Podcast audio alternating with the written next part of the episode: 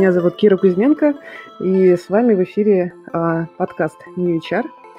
А, сегодня мы поговорим про карьеру data scientist а за рубежом а, вместе с Аней Костиковой. Аня – директор по аналитике и data science у в Novartis е, а до этого работала в Booking е и Heineken. А, расскажи, пожалуйста, Аня, давай начнем с того, вот про твой бэкграунд, то есть, угу. чтобы было понятно.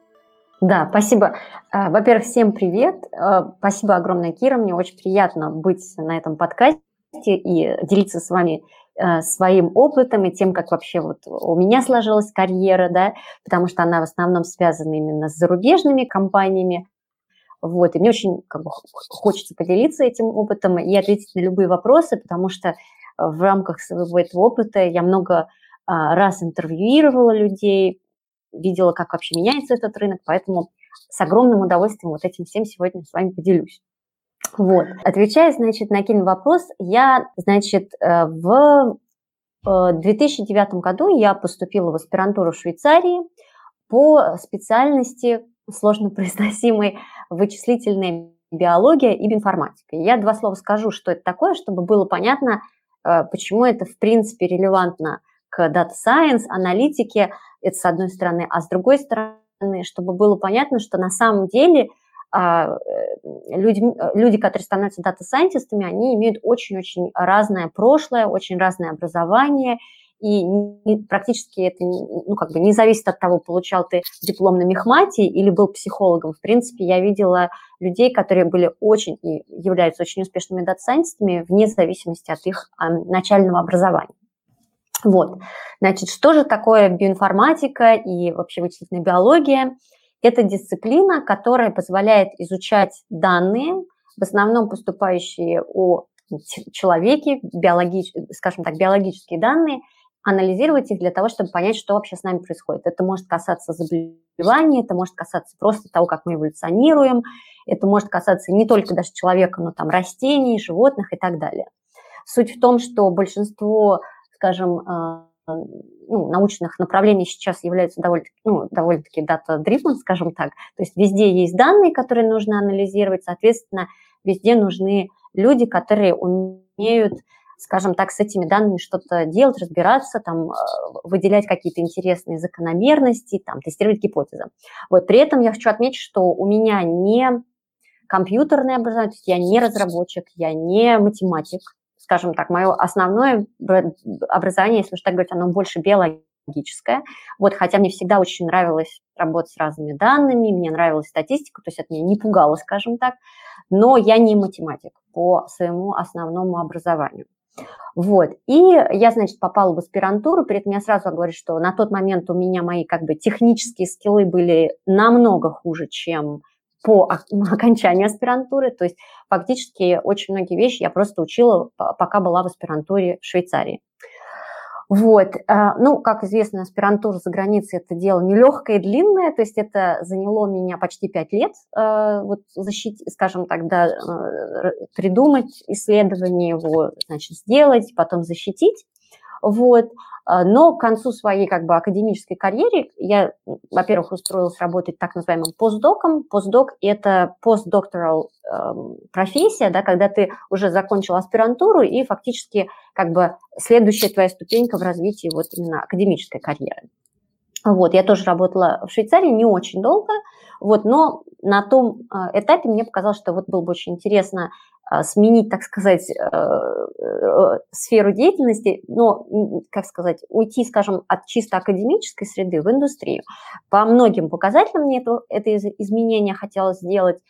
И основное из них это то, что просто академия сейчас находится в достаточно сложной ситуации, потому что для того, чтобы получить постоянную позицию, например, профессорскую там, или даже ассистента профессора на Западе, там, в Америке и так далее, очень-очень тяжело, потому что этих позиций очень-очень мало, а, людей, которые хотят их очень-очень много, вот, денег, которые выделяют на, на ну, финансирование исследований, тоже не очень много, скажем так, поэтому как бы для меня, несмотря на то, что мне очень нравилось, в принципе, заниматься научными исследованиями, было понятно, что, скорее всего, э, ставить вот на кон все ради того, чтобы быть потом профессором, это, ну, скажем, очень рискованное предприятие.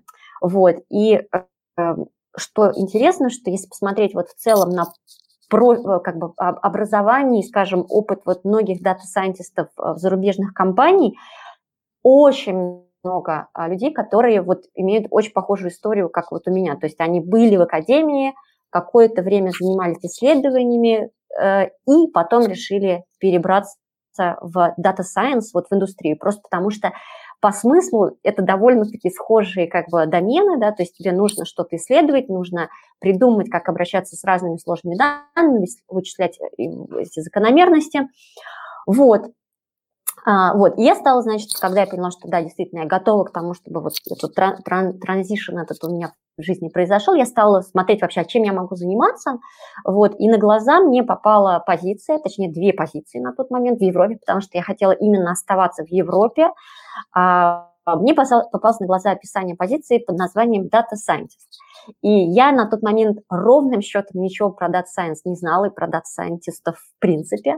Более того, это еще было совершенно непопулярное направление, про которое не знал никто, в принципе. Поэтому, когда я говорила своим знакомым, вот ты знаешь, мне попалась на глаза вот тут позиция, там есть в Цюрихе в Google, и вот в Амстердаме в Booking Data Scientist. Звучит очень интересно, но непонятно, что это такое. Ну, то есть по описанию похоже вроде на то, что мы делаем в академии, да, то есть тоже анализируем данные, кому-то там информируем, стейкхолдеры, все дела но, по сути, никто ничего про это не знал, и это вызывало большое недоумение, если честно. У многих моих коллег, например, на тот момент это вызывало такой как бы ну, типа, ну, какой-то странный, Аня, ты хочешь сделать шаг, вот все понятно тут, вот чем мы занимаемся, да, и так далее, а тут какой-то дата сайенс неизвестный, никому зверь.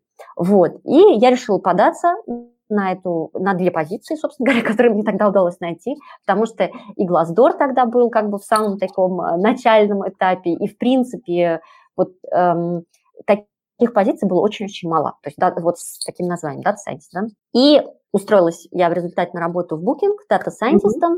вот с ним, с Booking я пробыла почти пять лет, за это время мы прям сильно вырастили команду, и я сама тоже как бы как Data Scientist э, выросла вместе с этой командой, вот, потом а, в течение некоторого времени я работала в Хайнекене, тоже им помогала строить команду дата-сайентистов, потому что у них вообще практически ничего не было. То есть мы, считай, с нуля начинали. И сейчас я перешла в Новартис, вот, где фактически я помогаю им изменить вот именно то, чем, как занимаются дата-сайентисты, какова их роль в компании, да, э, и так далее и тому подобное. Но это тоже могу подробнее рассказать. Прям отдельно, да, прям очень интересно про это. Потому что это очень сложная тема, да. да это, про... это прям большая история, то есть хочется вообще понять, как это устроено в разных э, сферах, отраслях, да, да. Угу. да, отраслях. Собственно, как мы с тобой говорили, что тема огромная, поэтому да, значит, а давай поговорим тогда про вот именно как бы ну, твои советы дата-сайентисту, а, например, из России, а, как uh-huh. стоит, например, э, себя вести, к чему быть готовым, чтобы трудоустроиться на Запад. Но я здесь маленький момент скажу. Uh-huh. Смотри, вот у тебя крутые вводные, ну, в смысле, прям офигеть, аспирантура в Швейцарии, обалдеть, постдок в Швейцарии, класс. Ну, то есть а, отлично английский явно. Да, английский, да, нормально, да. Собственно, ну, подтвержденная там экспертиза, ну, аспирантура не, не каждый там сможет и так далее есть это крутые очень вводные, которыми явно ну, не обладают там большинство дата-сайентистов. Uh-huh. Если а, бы я тебе сказала, Аня, вот я э, ну, как бы дата-сайентист там в России, uh-huh мой английский, ну, достаточно хорош. Ну, как бы да. там не fluent, ну, скажем, upper intermediate, потому что, угу. мне кажется, дальше мне да. бессмысленно совсем идти, угу. а вот upper intermediate ок. У меня нет аспирантуры. Угу. Вот, наверное, у меня, э, ну, там, в среднем, ну, судя, по, опять же, по нашему опыту в NewHR, ну, в среднем это более-менее техническое образование, угу. ну, либо вот там научное все-таки так да, или да, иначе. Да. Вот, что бы ты мне порекомендовала, угу если вот у меня есть э, ну, желание в какой-то перспективе, скажем, может быть, три года, может быть, пять лет, а, ехать за рубеж, найти интересную Мгм. работу и как мне подготовиться, Да. каким этапом быть готовым и какие Мгм. подводные камни меня ждут. Вот, может быть, давай про. Понятно. Так, ну слушай, прям много вопросов. Сейчас я попробую поочередно на все ответить. Значит, первый важный момент. Ну, да, разумеется, как бы все-таки какой-то язык знать надо, это то точно совершенно. Не обязательно быть, значит, э, абсолютно, значит, невероятным, э, как native speaker, там, разговаривать на английском, там, французском или немецком. Этого не нужно, но надо быть готовым к тому, что тебя должны понимать, и ты должен уметь коммуницировать. Вот.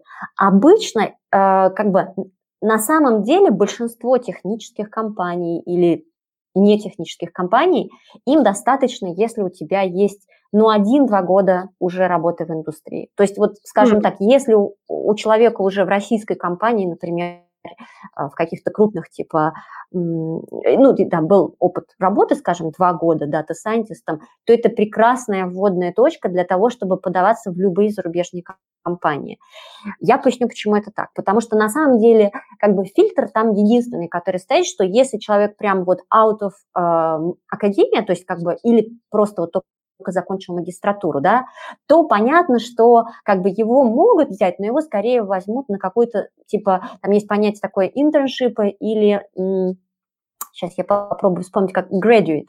То есть это когда человек только-только закончил вуз, и его берут на год, на достаточно низкую зарплату, скажем так, вот, и за этот год он проходит несколько ротаций в разных командах внутри компании, и после этого принимается решение о том, чтобы его, например, оставить в компании э, в этой же должности, но уже не как градиует, а как бы полного, полноценного сотрудника. Вот, то есть ждать там 3-5 лет это даже не нужно. Ну, вот если у вас уже есть год опыта, а если а лучше два, то это прекрасно, прекрасные можно вводные данные. Подаваться, подаваться, да, уже можно подаваться. Угу. Вот, то есть не нужно там быть суперэкспертом. Вот, это первый важный момент. Второй важный момент – это то, что вообще ожидают. Значит, большинство компаний, вот если ты уже по резюме просто прошел вот этот первый скрининг, что типа, да, у тебя есть образование – на, особ... на самом деле не очень важно, какое оно. По большому счету никто на это не ну, смотрит. Но, типа, условно, да, ну, то есть, условно говоря, там не юрист или там не парикмахер, да, но что-то mm-hmm. связанное там, с, а, а дальше может быть все что угодно. Я видела резюме там от экономики до психологии, от биологии до математики, от физики до астрономии. То есть, то есть все что угодно может быть. И это нормально. Никто э, не смотрит на самом деле, что вот специализированное образование. Конечно, хорошо, если у тебя там написано, что магистрская работа была там по теме, там, не знаю, использования нейронных сетей для анализа каких-нибудь снимков. Ну, э, но это как бы nice to have, это не must have, вот абсолютно точно. Э, точно совершенно смотрят на вот эти первые год-два опыта, просто чтобы отфильтровать, да. А, а дальше... Да, ага, давай. Вопрос про эти один-два года опыта. Угу. Если, а, как мне, а, ну, вот понять, что они как бы котируются? Ну, то есть, условно, я работаю угу. там, я могу работать в брендовой компании, там, в российской, угу. наверное, там Яндекс более-менее, может быть, даже известен там за рубежом, угу. хотя не факт, кстати. Да-да-да. Вот. А, ну, то есть, как мне, а, ну, то есть какой уровень все-таки вот э, задач должны быть, чтобы... Ну, я поняла, да. Я поняла, угу. что мне норм с этими задачами угу. Да, я поняла. Значит, тут намного важнее не имя компании, а то, что вы конкретно делали вот в этой компании. То есть Потому что, я еще раз повторюсь, вот я могу сказать, я там 200 интервью провела, да, и эти э, люди приходят они как бы из разных, абсолютно разных стран, из там Индии, я не знаю, Малайзии, Бразилии, России и так далее. Я не знаю этих компаний, но на что я смотрю, вот как человек, который там либо рекрутер, который скринит, либо уже потом дата сайентист, который просматривает, это то, что конкретно человек описывает, что он делал. То есть вот это для меня намного более важный показатель. То есть я вижу, что если человек, например, понимает, что такое там разработка модели для там, вывода его там, в продакшн, условно говоря, да, а, указывает какие-то методы, там, которые часто используются, да, ну, не знаю, там, какой-нибудь там random forest или gradient boosting machines или там logistic regression, да, может описать, какая проблема была, то есть какой бизнес-проблему он решал. Вот на это намного больше все смотрят. То есть если человек может как бы четко сказать, что ко мне пришел стейкхолдер, у него была вот такая проблема, я использую такой метод и получил такой результат, который принес такой бизнес-вэлю, все, это уже огромное, выделит вас из массы кандидатов, которые там есть, я не знаю, просто superstar будете светиться, честное слово, потому что, во-первых, очень часто я вижу, что люди пишут title, но описывают как бы, эм, что они делали, а не зачем, и это как бы становится непонятно, потому что ты же, э, как бы контекст теряется, соответственно, очень сложно оценить, насколько это вообще было важно, насколько человек вообще понимает, что то, что он делает, это не просто анализ такой в сферическом вакууме, да, а это э, конкретное влияние на бизнес-процессы. Вот это обычно все смотрят, просто чтобы mm-hmm. человек это понимал. Вот, всякие там вещи, связанные там с A-B-тестированием, например, эксперименти, экспериментами и так далее. Вот это тоже очень важная вещь, которую просто можно очень быстро посмотреть, делал это человек или нет. Вот. То есть фокус э, бизнес-задача, как, э, каким методом я ее решала угу. и какой результат получился. Да, да, все время рассказываем тоже, как Да, да, потому что это, это реально создает результат, цель. Да, да, конечно, потому что тогда понятно, как бы, why, что называется. Это самая угу. главная часть этой истории, потому что потом на интервью вас именно про это и будут спрашивать, на самом деле. Вот здесь вот вопрос, кстати, скажи мне, пожалуйста, а вот если я подаюсь условно вот к тебе сейчас, Бонавартис, угу. да, будешь угу. ли ты смотреть на то, что я а, делала задачи, связанные или похожие с тем, что мне придется делать там у тебя, угу. либо как бы это не так критично. То есть, вот. Обычно это не критично совсем, если честно. То есть для большинства как бы общих Data Science позиций это вообще не важно. Вот. Есть как бы исключение, потому что в ряде технологических компаний есть такое понятие, как research scientist, да, и это не совсем data scientist, не совсем как бы аналитик – это человек, который занимается исследованиями, по сути. Вот. Эм, для них может быть более специально описанная подзадача. Ну, например, иногда компании нанимают конкретный человек, который вот только занимается компьютер vision, и все. Вот как бы, но он реально эксперт в этой э, области, и ожидания от него немножко другие, потому что от него, э, от него ожидают разработку новых методов вот этого компьютерного, э, компьютерного изучения. Да? В то время как для большинства обычных дата-сайентистов у них нет такой задачи, у них нет задачи разработать новый метод, им просто нужно применить этот метод в правильный mm-hmm. момент, скажем так.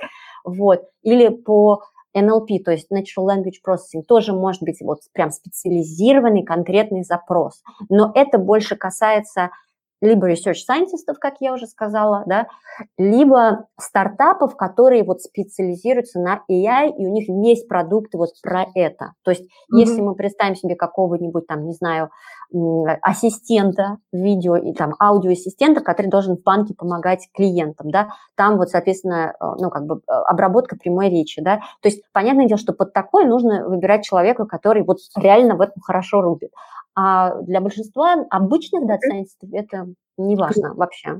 Так, значит, получается, я посмотрела, у меня два года опыта, я потренировалась и писала это все угу. в, ну, в результатном формате, цель, да. Да, да, да. Результат. А, и дальше, а, куда мне бежать? А, дальше. Как, где мне искать? Да. Угу. Э, ну, дальше как бы, если на Западе, то самый простой вариант – это просмотреть позиции, которые есть в Glassdoor, например, да, потому что они очень хорошо отвер... ну, как бы все показывают, кто что ищет, все это как бы прекрасно видно, вот.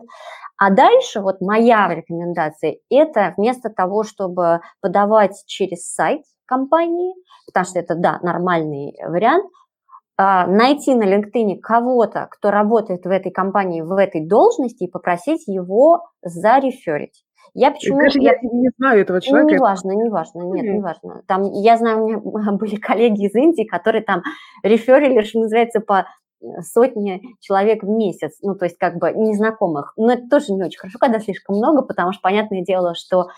Я просто поясню, почему это интересно тем, кто вас реферит, потому что если вы попадаете в компанию, то, скорее всего, будет финансовый бонус. Э, и это не маленькие деньги, там, э, ну, это хорошие деньги, скажем а так. Сколько, поэтому... сколько в среднем интересно? А в среднем обычно это одна твоя месячная зарплата тебе дают.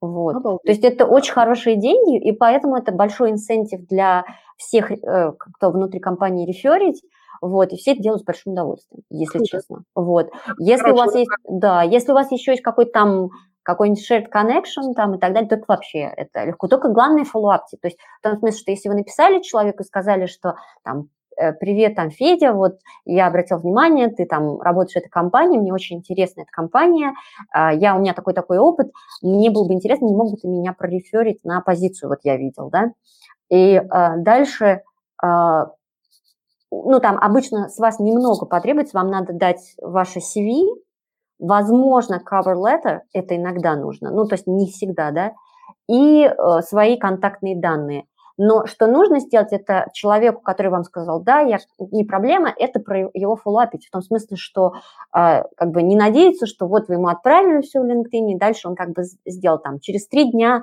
сказать, ну, привет, там, Федя, как дела, удалось ли меня прореферить, такого вот. И mm-hmm. так вот вежливо напоминать, то есть э, держать руку на пульсе очень важно. Uh-huh, вот, uh-huh. Потому что все люди заняты. Это вопрос ведь многие люди стесняются фоллоуапить, а на самом деле это неправильно, потому что для меня я, я благодарна, когда меня фоллоуапят, просто в силу того, что я могу забыть, если я это не записала в свой туду-лист, и мне, слава богу, напомнили. Я, может, считаю, что это очень важно, я просто вылетела из головы в силу того, что очень много постоянно поток каких-то задач. Вот поэтому я лично всегда супер благодарна, если мне напоминают. Окей. Okay.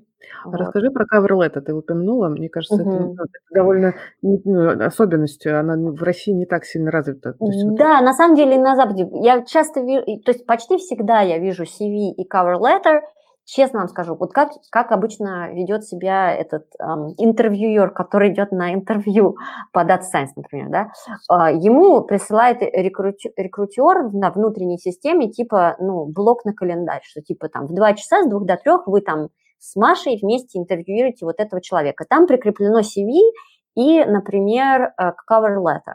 Вот я вот за 10 минут до того, как мне идти в комнату, я это CV распечатаю, и по дороге я его просматриваю. Cover letter я, может быть, распечатаю, но времени на то, чтобы прочитать, ну, я бегло просматриваю, но это не важно на самом деле, то есть что там написано, то есть обычно все пишут, что всегда примерно одно и то же пишут, что мне там типа, вот я там учился, мне очень хочется к вам, вижу, что для меня большие opportunities. Я бы сказала так, что если уж вы это пишете, да, то пишите наоборот, как бы, чем э, ваши скиллы как бы могут какой уникальный вот э, added value добавить компании. Типа, потому что ну, бессмысленно писать компании, что я у вас чему-то научусь. Да? Понятное дело, мы все учимся на работе. Но если ты, допустим, говоришь, что я вот еще очень хорошо там умею программировать, например, да, и я у меня там типа, а вот я вижу, что у вас там типа по дата-инженерингу, там GEPS, вот, вот я бы мог там типа добавить. Или там, ну вот какие-то такие вещи, то есть интересные. Но на самом деле, опять же, я честно скажу, что вот в большинство технологических компаний можно даже не сильно утруждаться. Э, в основном все будут просто бегло просматривать CV, чтобы просто понять, как бы в какой роли был человек, какой у него опыт в плане проектов. Вот, собственно, и все. До education я обычно даже не дохожу, я честно скажу. Uh-huh. То есть я даже uh-huh. не смотрю на это. Вот. Угу, угу. А подаваться нужно, как ты считаешь, там на любые вообще возможные позиции, чтобы потренироваться? Э, ну, тут вот момент, что, естественно, если вот очень специализированная позиция, как я уже говорил, там типа только NLP, только там, не знаю, там угу. какой-нибудь deep learning, там специализированный и так далее, Это то на них особо смысла нет подаваться, да, потому что, то есть а, а, за исключением случаев, в которых вот человек действительно в этом специализируется да. и может себя позиционировать прям как, как вот эксперт, да. А для остальных дата-сайентистов абсолютно на любые data science позиции. Что важно, это тоже как бы вот понимать, что э, ну, тут уже такие уже пойдут достаточно сложные детали. Дело в том, что еще есть важный момент, что вы вообще хотите для себя в плане развития карьеры, скажем так, потому что Data Science, Scientist в разных компаниях рознь, вот честно могу сказать. В некоторых э, компаниях под Scientist буду иметь в виду больше аналитика, а в некоторых компаниях больше там специалиста, который может там машинное обучение сделать. В некоторых компаниях это будет больше такой бизнес-аспект, в некоторых больше консалтинговый. Вот, вот то есть э, постараться вот это понять и считать с позиции, ну, надо, по крайней мере, сделать, но, по крайней мере, зада... эти вопросы точно надо задавать на интервью, э, чтобы вообще понимать, какова ваша вот будет именно роль и функция внутри компании там, или команды просто чтобы избежать неприятностей, я, как бы неприятностей для вас потом, потому что если вы, например, хотите только заниматься разработкой машинных э, моделей с машинным обучением и вводить их в продакшн, да, это ваш основной интерес, а вас взяли там делать какие-нибудь BI-дашборды, да, но это очень большая как бы э, пропасть, и вам через там пару месяцев станет ясно, что это совсем не то, и как бы для всех это будет большим разочарованием в результате. Вот. Okay. Поэтому читайте внимательно описание, но часто это сложно понять, потому что особенно в неспециализированных компаниях, которых, для которых вот Data Science это что-то новое, да, да, у, да, у них очень часто рекрутеры просто даже сами никогда в жизни э, с Data Science не общались, и они не знают даже, как вот описать угу. эту должность там, или как угу. отскринить и так далее. То есть э, понятно, что вот дело, что у нас там, когда я в букинге работала, у нас прям пять человек, рекрутеров, а, которые специализировались по Data Science. Они реально знали очень хорошо все, что надо спрашивать, как спрашивать и так далее. А когда я в Хайникен была, у нас был не специализированный эм, специалист, да, он просто нанимал на весь IT, да, и он мне фактически просто давал к LinkedIn доступ, чтобы я могла ему отфильтровать тех людей, которые потенциально вообще интересные. Вот. Хотела тебя еще спросить, а как это, а как работает э, рекрутинговое агентство в Европе? Имеет ли смысл? Ой, да, имеет смысл, да. И это играет большую роль, если честно, особенно, опять же, подчеркну, для нетехнологических компаний это прям очень важно. А, и для многие как бы хорошие директора или там э, главы направлений, они предпочитают работать через специализированные рекрутинговые агентства просто потому, что у них есть экспертиза, которой нет у внутреннего HR. То есть, получается, там больше HR, он, как сказать, он уже берет человека, когда вот уже от скрининга кандидат, все интервью проведены, дальше надо делать контракт, делать анбординг там и так далее. Вот это уже внутренний HR. А все, что касается предварительные а, оценки и мотивация. Да, предва- наверное, да, и так далее. Вот и, и найти вот этого человека подходящего, это делает внешнее агентство.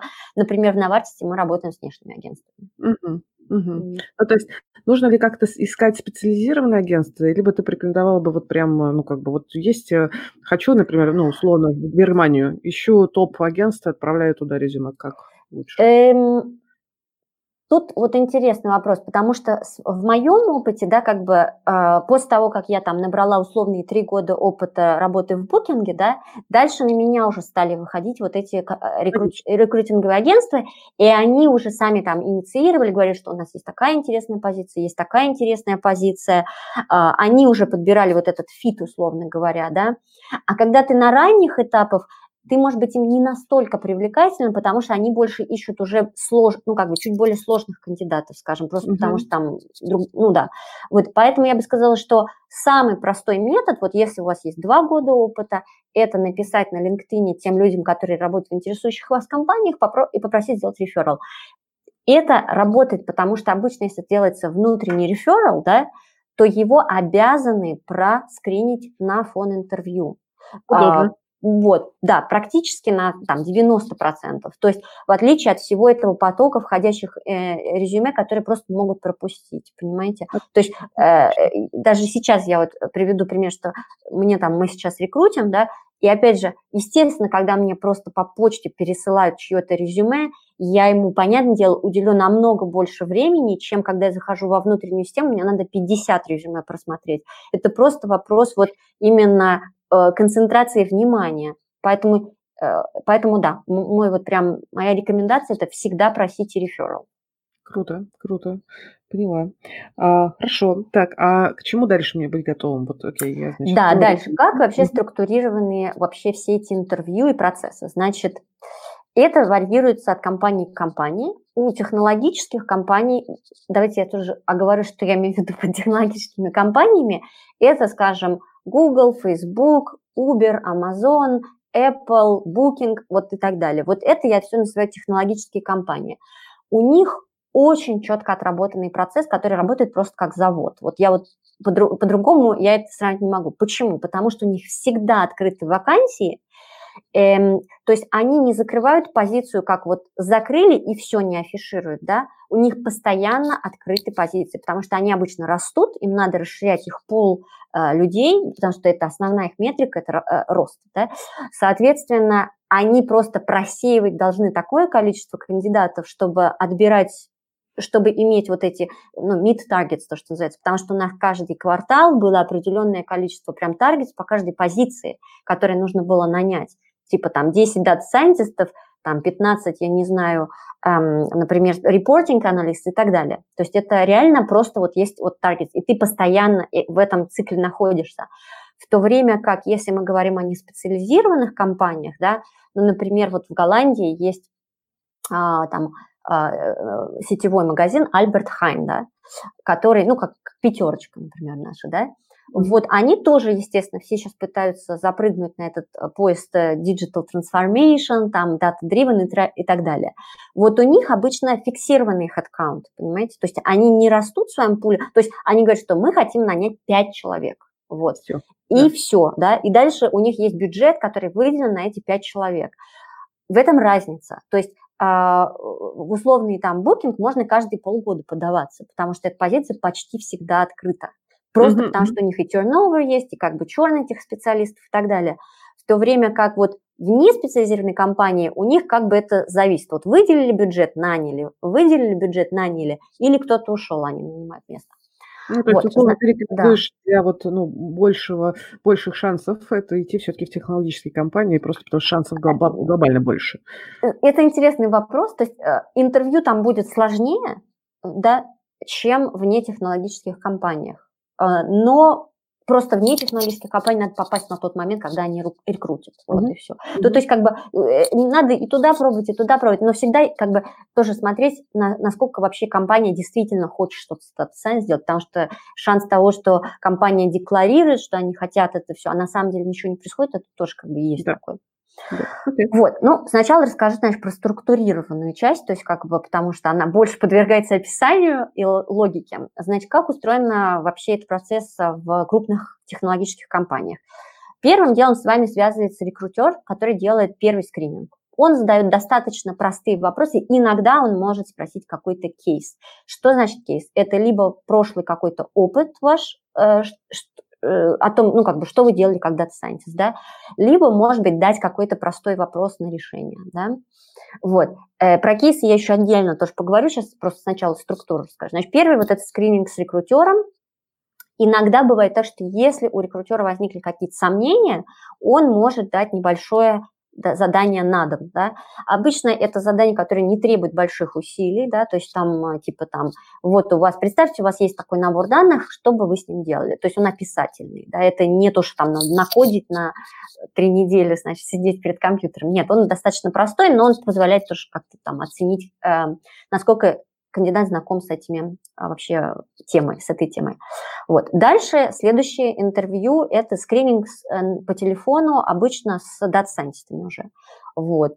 И обычно это бывает, э, может быть, два варианта. Либо у тебя два дата-сайентиста и один скрининговый call, либо два, два телефонных скрининга, каждый раз с одним сайентистом. Вот как бы такого рода. А, может быть, setup. Это обычно 30-45 минут длится, что нужно быть готовым сделать. Опять же, лучше всего иметь один или там, несколько конкретных историй про то, что вы делали как дата-сайентист. Что, я говорю, что это значит про конкретную историю? Да? Это значит, что вы должны сказать, ко мне пришел стейкхолдер, у него была вот такая проблема, так он мне ее описал.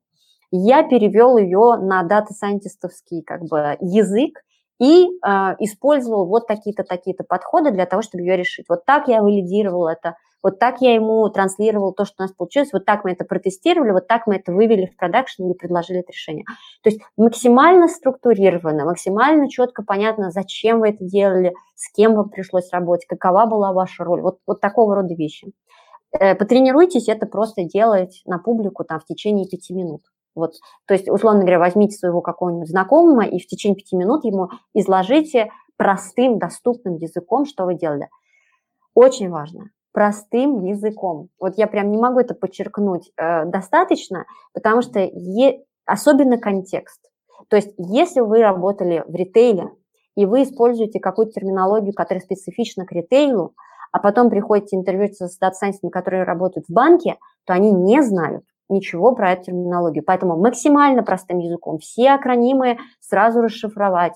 Если есть возможность провести аналогию, что мы там, я не знаю, исполь... изучали там, не знаю, какой-то феномен очень специальный, это феномен, это вот значит то-то, то-то. Вот, а, вот объяснить. Вот чем проще mm-hmm. вы рассказываете, чем больше вас полюбят а, интервьюеры, потому что это реально очень сложно. Иногда бывает, ты слушаешь и просто понимаешь, что не понимаешь а, вообще, про что рассказывает человек, теряется, надо много уточняющих вопросов, а времени не так много. а тебе надо еще кейс сделать, который от компании, понимаете? То есть реально, чем проще, доступнее, четче вы это расскажете, тем больше вы понравитесь, и даже если вы, скажем, не очень хорошо сделаете вторую часть интервью, вас все равно пригласят, потому что увидят потенциал. Вот. Okay. То есть четкость. Чем четче, тем проще и лучше. Вот, значит, что дальше происходит? Е, да, на этом интервью обычно делается вот этот вот а, типа кейс, который ты рассказываешь про. Не надо, опять же, рассказывать детально про весь свой опыт, это никому не интересно, просто один кейс возьмите, расскажите. Вот для тех компаний, да. А потом вам предложат какой-то внутренний кейс. Что это значит? Это вам скажет, вот а, у нас тут недавно к нам приходил наш, а, не знаю, большой продукт менеджер или какой-нибудь директор по направлению по веб-аналитике, да, и вот они, например, работают с YouTube, они пытаются там построить модель, нужно, например, э, как, при, э, как лучше рекомендовать э, след, выбор следующего видео на YouTube. Вот такого рода. Как ты бы такую проблему решал? Вот. И дальше тебе надо быстро сообразить вообще, что с этой проблемой делать, как на нее ответить. Это не очень просто, особенно в условиях стресса.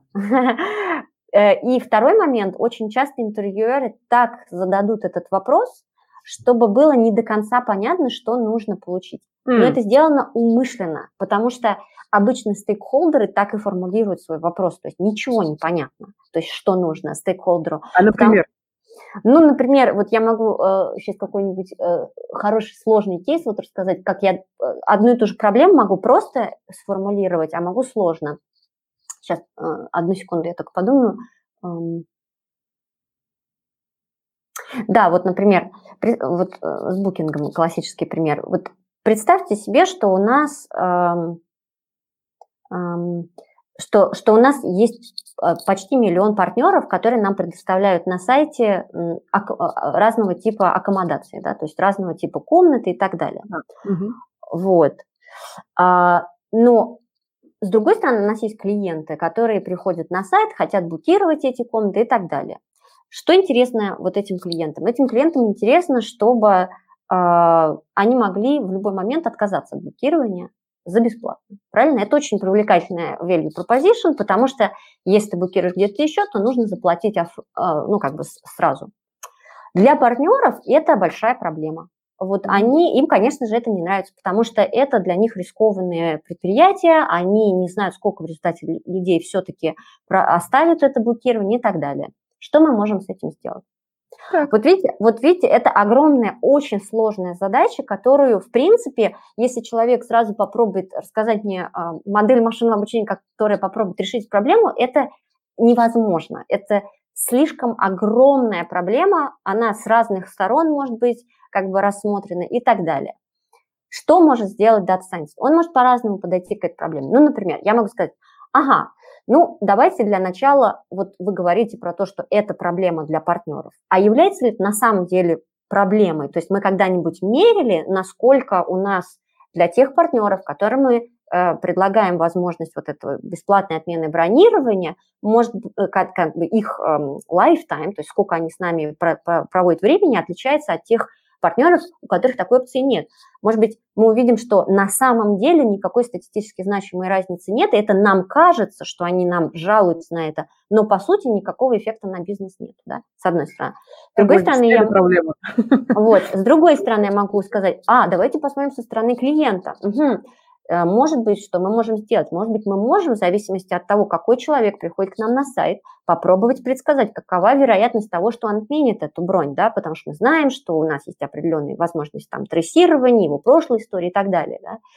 Мы можем попробовать построить модель, которая нам подскажет там вероятность того, что он отменит бронь, и в зависимости от того, что он, эм, скажем так, э, собирается делать, ему сделать разный там рэнкинг, предложить и так далее – и так далее. То есть вот я могу просто э, массу вариантов того, на чем сфокусироваться. Но суть в том, что нужно попробовать вычленить из этого как бы то самое зерно, оно может быть очень маленьким, э, про которое вы будете говорить, потому что вам опишут проблему, часто которая такая гигантская, что единым подходом ее просто не решить. Вот. Круто, круто. Один такой кейс обычно дают или несколько? Значит, на первом вот скрининговом интервью, который по телефону, один кейс, эти кейсы, они очень показательны на самом деле. То есть реально ты сразу видишь, насколько человек быстро думает. Вот. Mm. И это основное, на что смотрят эти технологические компании. Насколько человек быстро думает и может трансформировать вот этот вот общий описанный контекст в конкретную какую-то вот измеряемую проблему там, или решение. Но таких как, как бы... Да, ага. Вопрос по поводу тогда кейсов. Ну, то есть я уже слышала про то, что как раз такие кейсы даются а, продуктам в Америке. У нас был угу, Очень часто, всегда, да. Да, и там, например, ребята сделали сервис Mockup интервью, где они друг с другом продукты друг угу. друга интервьюируют на кейсах, вот это отрабатывают. Очень хорошо, да. Да, а как вот с дата-сайентистом? То есть, условно, я вот, я, я же буду переживать, я думаю, господи, я боюсь пойти, и сейчас э, меня же завалят. Как потренироваться с этими кейсами? Что ты порекомендовал? Ой, вот это сложнее. То есть, на самом деле, да, как потренировать. Ну, то есть, если есть знакомые в компании, которые могут потренировать, прям вот хорошо. И mm-hmm. я знаю, что есть вот сейчас эти приложения, которые позволяют тебе найти людей и, условно, там, заплатив ему 10 или 20 долларов, сделать так, чтобы он тебя проинтервьюировал и вообще потестировал. Ничего эм, себе. Да, сейчас есть такие приложения. Сейчас э, мне делали недавно я, я потом скажу, Хорошо, как оно называется, потому что есть несколько тогда. таких Окей. приложений. Круто. Вот ты можешь просто конкретно прям попросить человека, который работает за деньги, послушать. Ну, точнее, поспрашивать, да. Естественно, надо понимать, что они не дадут тебе прям конкретно-конкретно кейс, но они вот могут аналогичные, да, смоделировать, да, потому что иначе это как бы ну, не совсем справедливо. Mm-hmm. Вот. Ну и плюс, э, смотреть тоже на Glassdoor всегда пишут, всегда раскрывают все эти кейсы, что, в принципе, мы стараемся потом сразу менять, но никто а. сразу это... Там всегда прописывают, то есть как бы... Но мы стараемся как бы менять и мониторить, но тем не менее это все равно дает представление примерно о том, какого типа вопросы могут спрашивать. Okay. Вот, значит, прошло, значит, ваше э, фонд интервью, значит, э, интервью по телефону. После этого обычно он-сайт, он-сайт идет, то есть э, когда вас приглашают на полдня или на целый день там прямо в headquarters куда-нибудь. Вот, и дальше начинается действительно, вот как это называется, потовыжималка, потому что это трудный день, надо быть выспавшимся, потому что у тебя идут то, что называется back-to-back интервью один за другим, и тебе это надо вот просто продержаться, что называется, этот день. Обычно они идут так, что сначала, типа, ты сидишь час с рекрутером, потом, типа, полтора часа или час с двумя дата-сайентистами, потом еще полтора часа два с другими дата-сайентистами, потом фит-интервью с каким-нибудь hiring manager и, возможно, еще обед сверху. Иногда это бывает еще больше, чем это. То есть это много интервью один за другим. Вот, естественно, это очень утомительно, и к концу дня человек просто выжат как лимон. А, ну, к примеру, я вот расскажу, что когда я, а, у меня были интервью в Навартис, у меня было, начиная там с 8.30 до, 7, э, до 5.30 нон-стоп, вот весь день интервью один за другим. И мой личный доклад мне надо было делать после обеда, то есть, э, ну, как не после обеда, а почти в конце дня, вот, э, потому что мне нужно было, чтобы были люди, которые из Америки меня слушали, у них, у них утро, вот, и ты должен как бы держать вот эту энергию до конца дня, по сути. А раньше я слышала, что они вообще делали 12-14 часов интервью. То есть, в принципе, это достаточно а, такой Стрессовый. Опыт. Очень, да, да, да, да, да. Это, это, это стресс, это надо быть к этому морально готовым. Эм, и опять же, я скажу, что где вы можете расслабиться. Чуть более расслабленным можно быть на тех встречах, которые как бы больше, например, профит или там HR, потому что они более неформальные. Но когда у вас идет именно Data Science э, встреча, там надо прям концентрироваться конкретно, потому что это ну, как бы, и то же самое для продуктов, то же самое для разработчиков, на самом деле. То есть, когда mm-hmm. вот идет именно техническое интервью, там надо постараться именно выдать все, что, все, что можно, что называется. Uh-huh, uh-huh. Вот. И дальше как структурированы обычно эти интервью, то же самое. То есть обычно сначала просят тебя что-нибудь рассказать, а потом тебе дают кейсы. Иногда это бывают кейсы, которые, вот как я сказала, устные, иногда какой-то там кодинг, exercise, что называется. Зависит от степени технологичности компании, скажем так. То есть, например, в букинге мы обычно не делали эм, как сказать, программ, по программированию никаких упражнений, да, а в Google они обязательно это делают, даже если, по-моему, ты продукт, они все равно это делают. То есть, как бы, чтобы понимать, что ты можешь там две строчки, что называется, связать. Вот. ну, тут надо прям проверять, то есть как бы э, всегда это можно, можно это всегда, кстати, с тем, кто вас прореферил, уточнить, если уж вы идете на ансайт, то можно ему написать, сказать, уж, может, какие-то советы дашь, к чему не готовиться. То есть всегда надо прям проверять, как бы, чего конкретно ожидать. Uh-huh, Вот. Но в любом случае, как бы очень важно то, чего, на что будет смотреть тех, как бы вот во всем списке скиллов, которые оценивают, да, дальше как вообще происходит оценка кандидата, да? Внутри компании у них есть... Да, ага, давай. Я а, сейчас обращусь э, быстренько к нашим слушателям. Угу. Буду прям легко сейчас, прям спокойно задавайте вопросы. Мы обязательно их озвучим Ане. То есть, если сейчас есть какие-то уточнения, прям пишите, вообще без проблем. Просто мы сейчас договорим да. про основные моменты, а потом перейдем к вашим вопросам.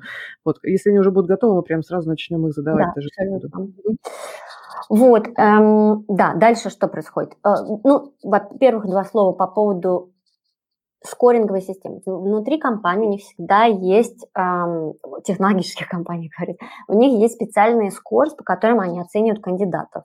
Вот. Эм, обычно про эти кандидаты, э, про, ну, про эти скорс, они, условно говоря, бьются на три вещи, да, там, communication, craft и, например, commercial awareness, да, или что-то типа такого, или там culture fit, например.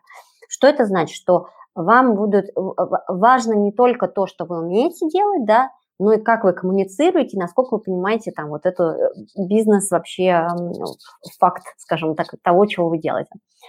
Вот.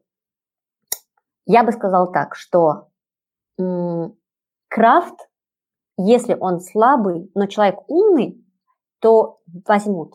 Потому что понятно, что человек это, этому очень легко научить. Любой как бы проблем, ну как бы вот, вот если человек там не супер гений в плане программирования, но он хорошо понимает, как транслировать задачи, как бы он понимает, на какие вот статистические там а, моменты нужно смотреть, это намного важнее, чем вот то, чтобы он, он реально супер круто программировал там на питоне, например.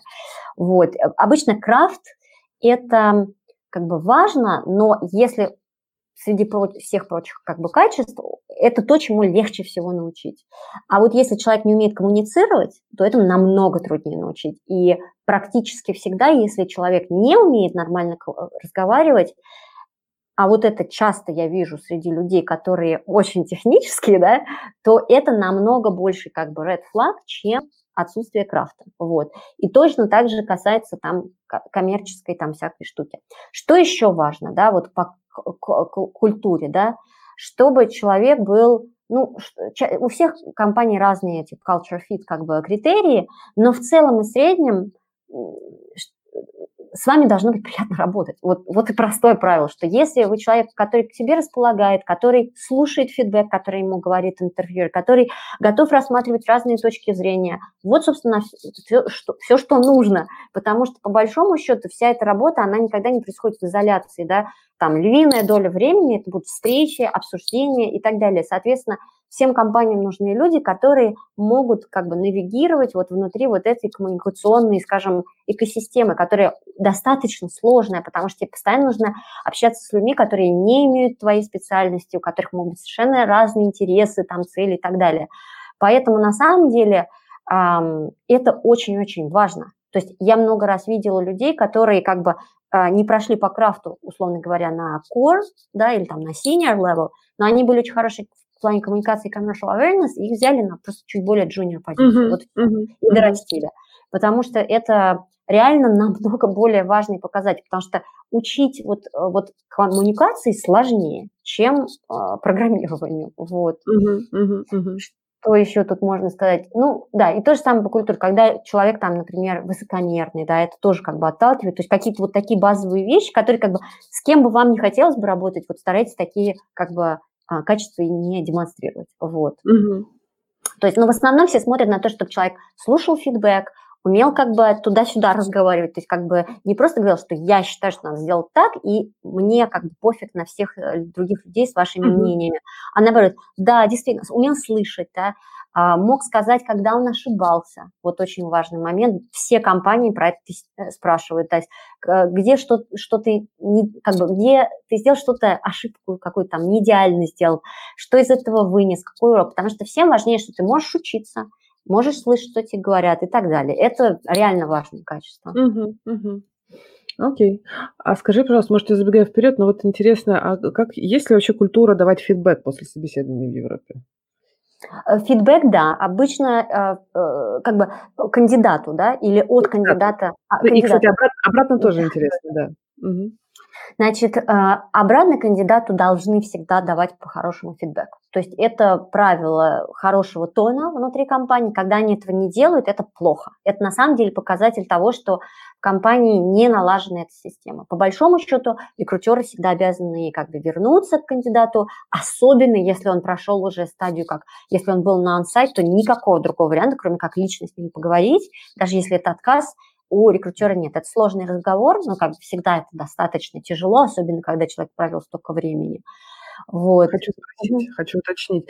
А, я сталкивалась, ну, по крайней мере, рассказывали знакомые, mm. что в Штатах как раз опасно, ну, в смысле, давать подробный фидбэк, потому что... Обратно. Там, да, да, они не всегда Нельзя сказать, что ты не ок. Да, а вот в Европе вот с этим более Но там всегда тоже они как бы стараются адаптировать этот фидбэк, чтобы не наступить ни на какие юридические грабли, потому что, естественно, э, там это под, может быть подсудным делом на самом деле, но э, э, как бы люди, которые вот именно дают фидбэк обратно, они обычно знают, как это, скажем, правильно проговорить. Вот. Э, обратный фидбэк. Вообще да. это очень круто, если э, человек, который проходит интервью, может дать обратный фидбэк рекрутерам или тем, кто проводил интервью. То есть нам это помогает. То есть как бы если человек это делает, я не знаю, то есть а, обычно должен быть как бы фоллап такой, типа, что как прошло ваше интервью, даже если вам отказали, да, и ты должен как бы рассказать свой опыт.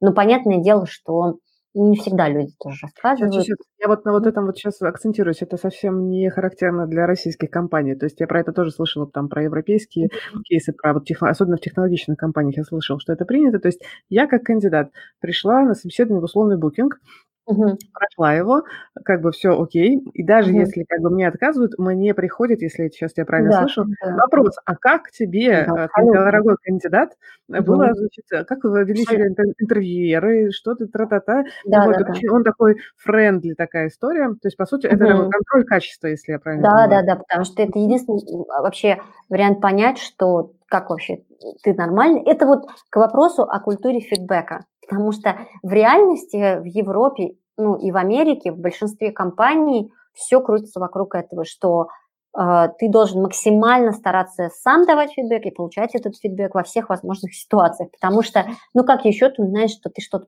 плохо делаешь или хорошо. Вот, и да, поэтому это очень нормальная практика. Вот. Мгм, мгм. Спасибо, я поняла тебя. Хорошо.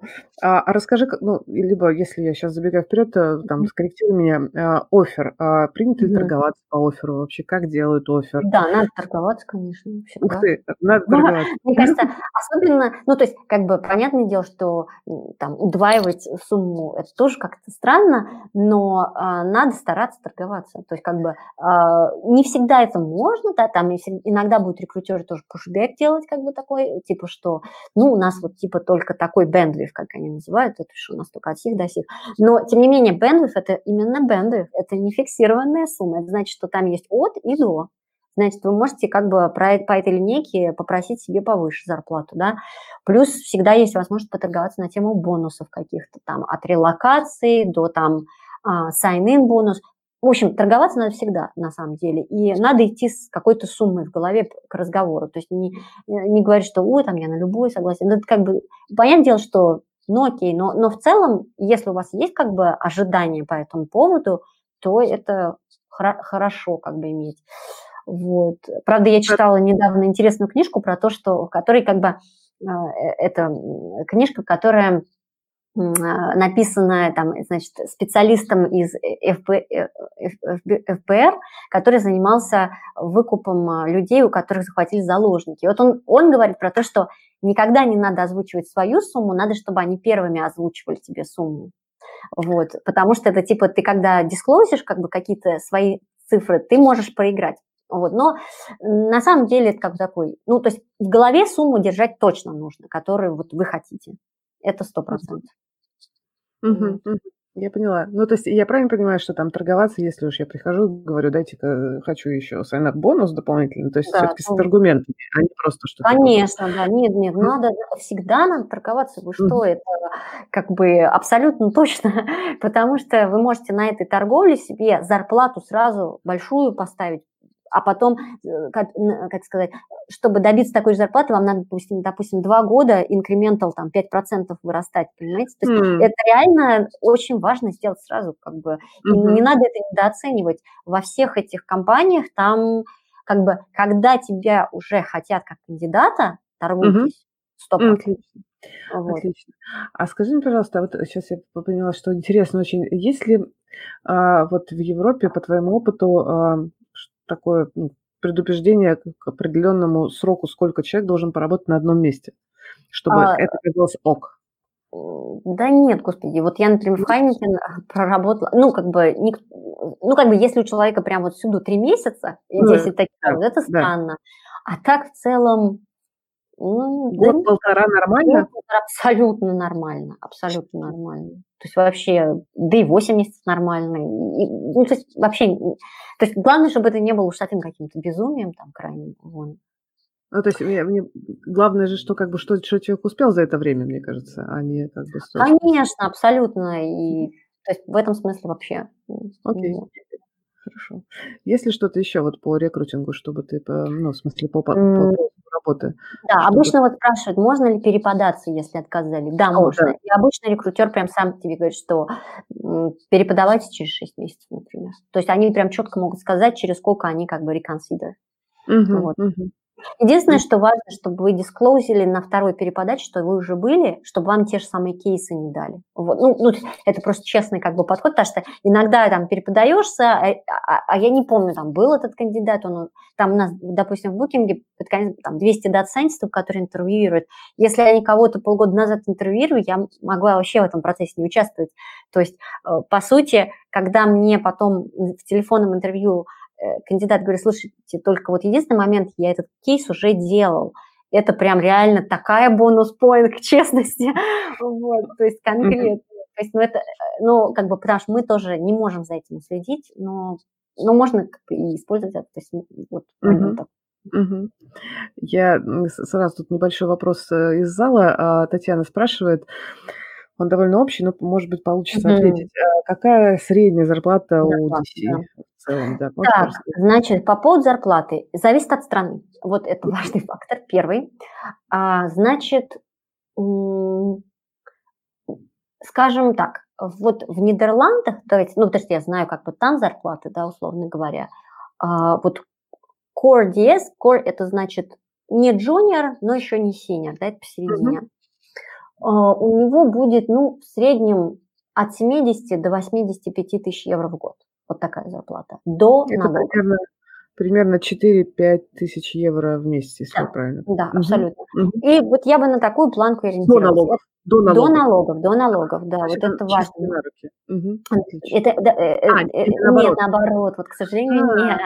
К сожалению, нет. Чистыми там будет, я бы сказала так, чистыми, наверное, будет три, ну, так, три с половиной, четыре с половиной, вот так я бы сказала. Но там еще есть бонусы какие-нибудь, там, equity stocks, например, да, там, и так далее. Но это Европа, да, то есть, Мгм. опять же таки, от- отделим Европу от Америки, потому что а, в Америке совсем другие зарплаты, да. Больше? Ой, больше, намного, в технологических компаниях намного больше, то есть там совсем другие, как бы, total compensations, это абсолютно, как бы, другая сумма, вот, больше. Вот, ам, а в Все Европе наши слушатели срочно захотели вместо Европы в Штаты. Окей. да, ну, ну там, да, но зато как бы work-life balance как бы тоже. То есть тут как бы либо-либо. То есть, в принципе, в Америке там немножко более такая, ну, как бы более, более... есть В Европе все очень сильно уважают личное время. То есть ты там пришел в 9, ушел в 5, все. Никто тебе никогда в жизни там не напишет вечером и так далее. И в выходные Вот. тоже не скажут. Вообще никогда в жизни не, нет, это вообще это не, законодательно даже не разрешено там и так далее. Вот.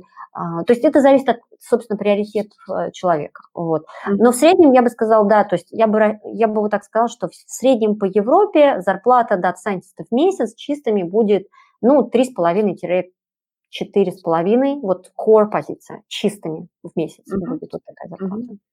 Ну, а, соответственно, сеньор выше, и там уже может Да, быть... сеньор будет, ну, там 5-6, наверное, вот такая зарплата, да, 5-6. А, ну, соответственно, там дальше идет дальше. Вот. Слушай, а расскажи, пожалуйста, а к чему, ну, как обычно, там, по твоему опыту, привязываются KPI а, у дата-сайентистов? Внутри компании, да? Да, да. Там есть, значит, ну, типично американская система, так, которую я видела, да, это performance review, да, который делается иногда там квартально, иногда бианули, то есть как бы два раза в год, иногда раз в год. А дальше там обычно есть как бы несколько вещей, то есть у тебя там есть тоже скоринговая система, типа, а, а, она, иногда она из трех а, градаций, иногда она из пяти градаций, в смысле там 1, 2, 3, 4, 5 или 1, 2, 3 по нескольким направлениям, да, там, например, у тебя там core values, like Э, core values какие-нибудь, то есть э, как бы, э, как бы как, я даже не знаю, как, типа, как ты, как, как, как бы одна часть вот этой оценки будет техническая, а вторая как бы по коллаборации, скажем так, и тебе mm-hmm. дают две, два, две оценки, по сути, то есть, например, тебе дают типа супер хорошо, единичка, например, да, по одному и двоечку по другому, ну, типа посерединке. И вот в зависимости от того, какие у тебя вот эти scores, да, к концу года тебе вычисляют бонус. Ну, например, если mm. ты посерединке всегда meet expectations, то, что называется, да, то тебе дают твой стандартный бонус, который оговорен в контракте. Ну, например, там 20% от годовой зарплаты или 15%. А если у тебя exceed expectations или там super performance, да, тебе могут 50% сделать или какие-нибудь там stock options больше на, накрутить, да, то есть вот так это делается, ну, в mm-hmm. хорошей ситуации, да. То есть обычно вот есть вот этот вот performance review, скоринг, который, по которому человек оценивает. И в зависимости от того, какая у него цифра стоит, у него будет его там бонус типа выше, как бы тот, который задекларирован, или чуть ниже, если ты так типа не meet expectation. Mm-hmm. Спасибо, я поняла. У нас вот в чате а, несколько вопросов про образование, я сейчас поспрашиваю. Значит, например, вот Павел спрашивает, а есть ли какие-то ну, конкретные учебные заведения, может быть, университеты, либо что-то еще, которые ты можешь порекомендовать, а, как те, которые прям хорошие дают базу в Data Science? Слушайте, лучше базу в Data Science дает работа в Data Science. Вот я честно могу сказать. Я, я вообще как бы считаю, что вот могу, э, мы, в принципе, с Кирой это кратко обсуждали, что есть сейчас новые программы, когда типа людей перепрофилируют, да, в течение Расскажи, месяца, да, да, устраивают буткампы, да, я сейчас отдельно скажу. Вот я mm-hmm. считаю, что обычно такой месячный буткамп с потом полугодовым плейсментом куда-то в компанию, это реально дает несравнимо больший эффект, чем 5 лет в университете или 2 года в магистратуре. Вот. Просто потому что многие из этих как бы скиллов, они учатся вот в бою, что называется. Они... Компания, которая ты одновременно учит под, под, под работодателя, да. правильно? Да, вот. фактически, да. То есть сейчас это такая новая тема, да, которая фактически позволяет людям, у которых какой-то там академический или непрофильный опыт, да, фактически получить быструю проф, э, э, проф, э, как бы перепрофилирование да, mm-hmm. профокусировку. Mm-hmm. Вот. И что там происходит? То есть, как бы обычно это все начинается с буткемпа, там типа в течение там, месяца очень-очень интенсивно вас учат, э, учат там программировать, учат вот решать всякие там машинное обучение, задачки, там и статистика, т -т -т -т, там что-то связанное с облаком, с там ходупом, с таким кластером, с таким кластером. В общем, этому всему учат. А потом вас отправляют в компанию. И там может быть два варианта. Либо это может быть проект, типа там на два или три месяца вы работаете внутри компании, и вам дают как бы такой какой-то интересный, но эм, как бы э, э, интересный проект, такой больше исследовательский, скажем, да, которого в принципе нет прямого потенциала для бизнеса, ну типа такой high risk, high gain, как бы такой стратегический проект. Ну, например, там классический пример – который вот я столько раз видела на интервью, это а, в Великобритании вот есть компания, которая как раз занимается такого рода перепрофилированием, и они очень часто делают э, э, вот этот placement в э, компаниях, которые, вот у них стоят вот эти энерги, как это, как измерители того, сколько энергии потребляется, да, Вот. И, допустим, там надо что-то вычислить с этих, там, не знаю, измерителей по time series, ну, данных временных рядов, да. То есть вот а, можете ли вы нам сказать, где у нас будут пиковые нагрузки? Ну, какие-нибудь такие вот, такие более research-oriented проекты, да, вот, вот туда сажают mm-hmm. вот этих самых людей, и они работают в течение там двух-трех месяцев, и потом презентуют это менеджменту. Вот, таким образом они конкретно получают, как бы, они вот видят, как вот ужасно выглядят эти внутренние данные, что на самом деле никто ничего не знает, сколько там ошибок, что непонятно вообще, какую цель эти. То есть они вот проходят вот этот вот весь, вот этот весь, как бы, такую боль, что ли, на, реальную, да, что на самом деле никаких там вот идеальных табличек с прекрасными данными не существует. Вот они проходят через эту боль, и потом они уже более готовы морально к тому, что там будет в реальности. Либо второй вариант, это когда тебя прям реально на полгода или на год сажают в конкретную компанию. И там очень хитро. То есть как бы получается, что у компании контракт с вот этим а, агентством перепрофилируешь. Да, аутстаффинг фактически. А ты работаешь на... И они просто часть твоей зарплаты как бы себе забирают, там типа 10% они забирают себе. Таким образом они как бы, вот я говорю, что хеджируют риск для компании, то есть потому что всегда постоянный контракт для большинства компаний – это большой риск, потому что если вы прошли там условный этот момент вот этого оценки годовой, да, ой, sorry, не годовой, а месячный, да, пробный период, то все, вас потом уже вообще от вас избавиться фактически невозможно в Европе. В Америке можно, в Европе невозможно. В Америке одним днем, говорят, можно. Да, да? в Америке можно как угодно, а в Европе вообще никак. Поэтому, разумеется, для них это очень привлекательно. Теперь все наши слушатели захотели в Европу. Обратно в Европу, да, конечно. Я же говорю, это зависит от того, чего больше хочется. Ага, ага спасибо. Ну, а скажи мне, пожалуйста, а как, э, как эти штуки называются, вот эти вот кемпы, как мне их поискать? В смысле, если я Data Science, а, хочу туда да. Я пришлю ссылки, потому что Пришлешь, я так забыла. Спасибо. Э, один из них называется DS2 PS, как так, да, не помню. Я, короче, все я найду. Помню, да. А, так, а слушай, а вот как ты относишься к онлайн-курсам? Вот тут вот Мария спрашивает, а, вообще имеет ли смысл? Для резюме роли никакой не играет. Никакой. Вот, вообще. То есть, если честно, я бы так сказала, вот возвращаясь еще к тому моменту, когда я сама первый раз вот устраивалась на работу, да, что как я готовилась к интервью. А, я не проходила онлайн-курсы, да, я записалась на Kaggle э, соревнования и участвовала в них. И вот это мне дало реально понимание того, что и как делать. Да. Потому что прошел один раз вот через всю эту боль с этими ужасными данными, как бы и так далее, уже тебе есть о чем говорить. Если можете присоединиться к Kaggle команде, вообще прекрасно. Если удалось выиграть какой-то приз, так вообще шикарно. Вообще, вам сразу, просто сразу вас много кто пригласит на работу. То есть, сразу как бы, рекрутеры придут, да, да сразу. Сразу просто придут, потому что это реально очень хороший показатель того, что вы действительно способны это делать.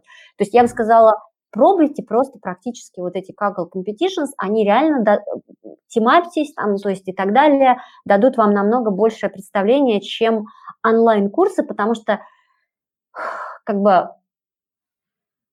ну да, ну, то есть, как бы, можно делать онлайн-курсы, просто это очень много, во-первых, и времени иногда, то есть, условно так, если у вас есть много курсов, которые добавлены к резюме, на это никто не смотрит, вот. Uh-huh, uh-huh. Намного более интересно, если вы мне расскажете про Kaggle Competition, тогда я, я просто понимаю, насколько сложнее это сделать, uh-huh. чем пройти курс.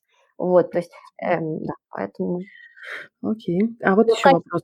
Ликбезы тоже нормально. То есть, если совсем ничего не знаете и негде вот этих агентств найти, и не с кем разговаривать, то это тоже вариант, конечно. Ну, с этого ну, можно начинать, действительно. Да, да, да. Вот еще вопрос, конкретный вопрос, я так понимаю, вот прям с конкретным кейсом. А как э, ты посоветуешь поступить сеньору, ну, человек с сеньор уровнем, у которого а, предполагается ярко выраженное умение общения с бизнесом, с технарями, но вот язык а, ну, не, не позволяет пока, значит, прекрасно на английском это все делать.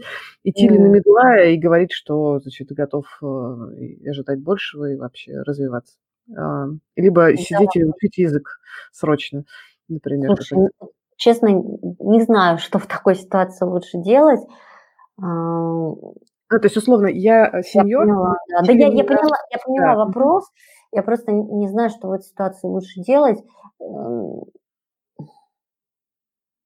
я бы, наверное, все равно попробовала податься даже, ну, как бы на сеньора, Вот. А дальше посмотрел бы, что произойдет. То как бы, ведь никто же не запрещает. Там, если уж совсем не пройдет, э, ну, ну да, то есть, как бы, то есть, попробуйте подаваться, условно говоря. Ну, понятное дело, это очень мне сложно сказать, потому что я не знаю, что именно человек говорит хорошим или не очень хорошим уровнем английского. То есть, да. если бы я один раз послушала, я бы сказала, ну, тут переживать нечем, потому что еще раз подчеркну, большинство этих компаний всех, они очень международные, поэтому все говорят на таком международном английском, кто-то лучше, кто-то хуже, кто-то с одним акцентом, кто-то с другим, поэтому зацикливаться там на идеальном произношении смысла нет. Вот, mm-hmm. абсолютно точно, как бы это неважно. Но, естественно, если человек совсем ничего не понимает, то, конечно, сложно что-то посоветовать, потому что все равно тебе же надо как-то работать, то есть коммуницировать в любом случае придется. Для угла это тоже важно в любом случае. Ну, то есть, мне кажется, ответ в этом. Да, да. да для всех плохой, то... И, и да, то есть, к сожалению, тяжело. все равно большая часть работы будет вот про разговор.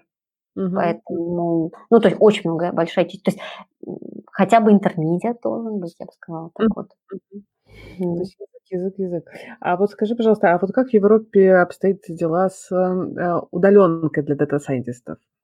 Так, это зависит от компании, опять же. То есть, эм, если стартап, всегда пожалуйста, что называется. Более того, это очень привлекательно для стартапов, потому что если вы, условно говоря, находитесь не в Западной Европе, а где-то еще, то вас можно нанять не как бы, ну, как, как субконтрактора, да, не платить с вас налоги, это очень хороший фактор, да, потому что налоги здесь очень-очень большие, а, и платить, в принципе, чуть меньше, чем надо было платить по рынку, да, ну и все, все счастливы. То есть это нормальная практика, очень много. И для разработчиков такого много, и для дата-сайентистов тоже много. Вот. Для а. разработчиков слышала, для дата-сайентистов интересно. Тоже, тоже начинается это как бы... Потому что больше и больше стартапов, которые именно с вот этим акцентом, нормально, это абсолютно. Для больших компаний это, конечно, не вариант. Да, там скорее будет Они in-house как бы. Кристина спрашивает, а есть ли специфика найма специалистов вот именно на удаленную работу?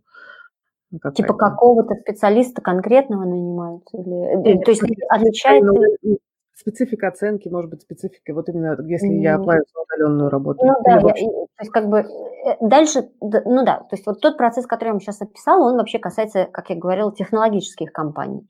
В нетехнологических компаниях или стартапах все может быть как угодно по-другому, вот так я скажу. То есть там может быть вообще одно всего или два интервью. Оно может зависеть только от того, насколько вы вообще симпатичны начальнику или не симпатичны. А, иногда это будет со сложным техническим заданием, иногда вообще без какого-либо задания. Обычно я думаю, что стартапы, они стараются больше как бы все-таки дать какое-то техническое задание, чтобы хоть как-то проверить, особенно на удаленную работу, просто посмотреть вообще, как это сработает. Вот. Но там уже могут быть все возможные варианты, вот mm-hmm. честно скажу. И mm-hmm. э, да, то есть как бы все что okay. угодно может Okay. Угу. Кстати, вернусь вот к вопросу про английский, вот, который мы обсуждали, собственно, угу. коллега тут э, по скриптам пишет, что а, у него подтвержден upper а, intermediate, угу. но этого оказалось недостаточно, но кейс пока один. Ну, собственно, здесь, мне кажется, один вариант просто пробовать надо дальше. Да, надо пробовать, это же может быть по разным причинам, как бы, надо просто пробовать. Как бы тут да. Ну, то есть кажется, что... Ну, в данном а случае, должна быть нормально. То есть, да, в данном случае вряд ли нужно как-то сильно снижать именно, ну, под, да, под да, уровень, да, да. А, идти на медла, если как бы сеньорный уровень. Да, да, да. Окей. А, а вот, значит, наши слушатели спрашивают как раз про diversity, как, угу. как вообще распределение пола а, там в DC ну, а, в да, Европе. Да, да, да. Есть ли возрастной ценз при найме? Угу. А, Интересный вопрос. Ну, то есть расскажи. Так, ну давайте сначала про реальные данные, то есть как это на самом деле выглядит. То есть на самом деле это выглядит следующим образом, что средний возраст дата-сайентистов от 25 до условных 40 лет. Вот так я бы сказала. Вот то, что я видела в технологических компаниях, вот это вот просто, что называется, sweet spot, потому что обычно, эм, да, обычно вот, вот этот возраст, да, с, там с, с медианой распределения в районе 35 лет. Вот так, от 32 до 35. Вот это, я бы сказала, так вот максимум. Почему? Потому что обычно к этому возрасту люди заканчивают все свои там аспирантуры, магистратуры, получают пару лет опыта и переходят в Data Science. То есть, соответственно, вот этот вот. Есть ли возрастной цен? Теоретически нету. Да, теоретически такого нету. И более того, все компании сейчас просто про inclusion, про diversity и так далее. Это как бы у них прям часть стратегии, да. Как бы, но в реальности я ни разу не сталкивалась с кандидатом, который бы к нам пришел, которого бы возраст был бы больше, чем 45-50 лет, вот так вот. То есть как бы я не знаю, с чем это связано. То есть связано это с тем, что обычно просто на эту роль эти люди уже не идут, да, или э, как бы это... 45-50 лет это много. Да, ну, ну, ну да, для, я слышала вообще, что для России там вообще другие. Нет, да. ну тут как бы все работают там почти до 70 лет, поэтому а, вот, например, в Навартисе у меня львиная доля коллег, которые дата-сайентисты, они скорее от 40 до 50. Вот что я хочу сказать. В Навартис. Вот. В то время как в технологической компании это больше 30-40 лет, скажем ну так. Ну, да. или, или даже раньше. Вот.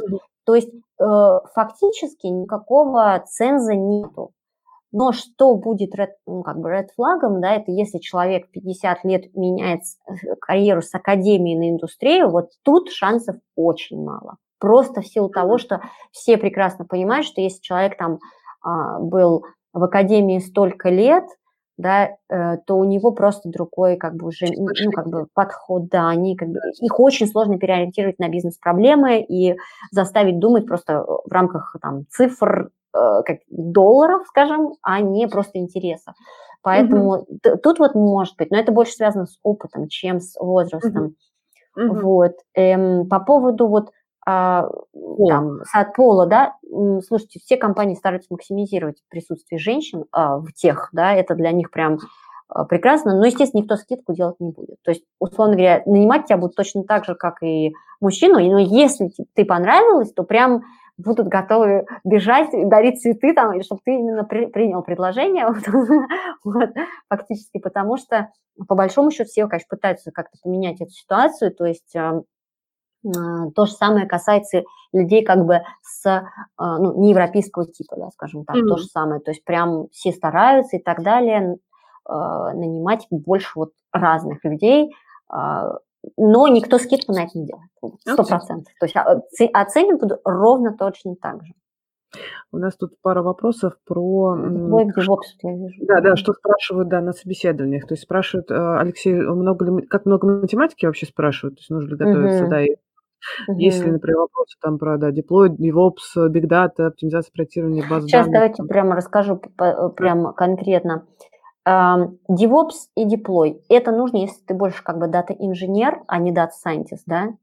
Мгм. Либо, если ты идешь в стартап, где ты на все руки мастер. Вот тогда нужно просто все и побольше, потому что, разумеется, там ты будешь не только дата-сайентистом, но и деплоить это будешь, и девопсить, и мониторить, и, разраб... и с разработчиками. Если это ты знаешь, вообще это огромный плюс, потому что на самом деле, а, если ну, много дата-сайентистов просто никогда с софтверной разработкой вот вблизи не работали, особенно если надо, если говорить про production level системы, то есть сложные, да, и там, если ты это понимаешь, знаешь, и можешь красиво писать алгоритмы, и понимаешь, что такое структуры данных, это прям просто супер круто. Таких специалистов очень мало, и вы прям будете на вес золота, за вами все будут охотиться в Европе просто э, каждый, каждый день. Почему? Потому что мы в букинге год эту вакансию не могли закрыть. Год а, вот этих дата-инженеров – Притом, я опять же подчеркну, что это, это поток, там, там не то, что там количество сил, потраченных и часов на поиск таких людей, оно просто колоссальное. То же самое в Хайникен. А, там, э, лида на дата-инженер, там, два года люди пытаются нанять, и никак. То есть это очень-очень трудно. Ну, в смысле, mm-hmm. найти таких людей.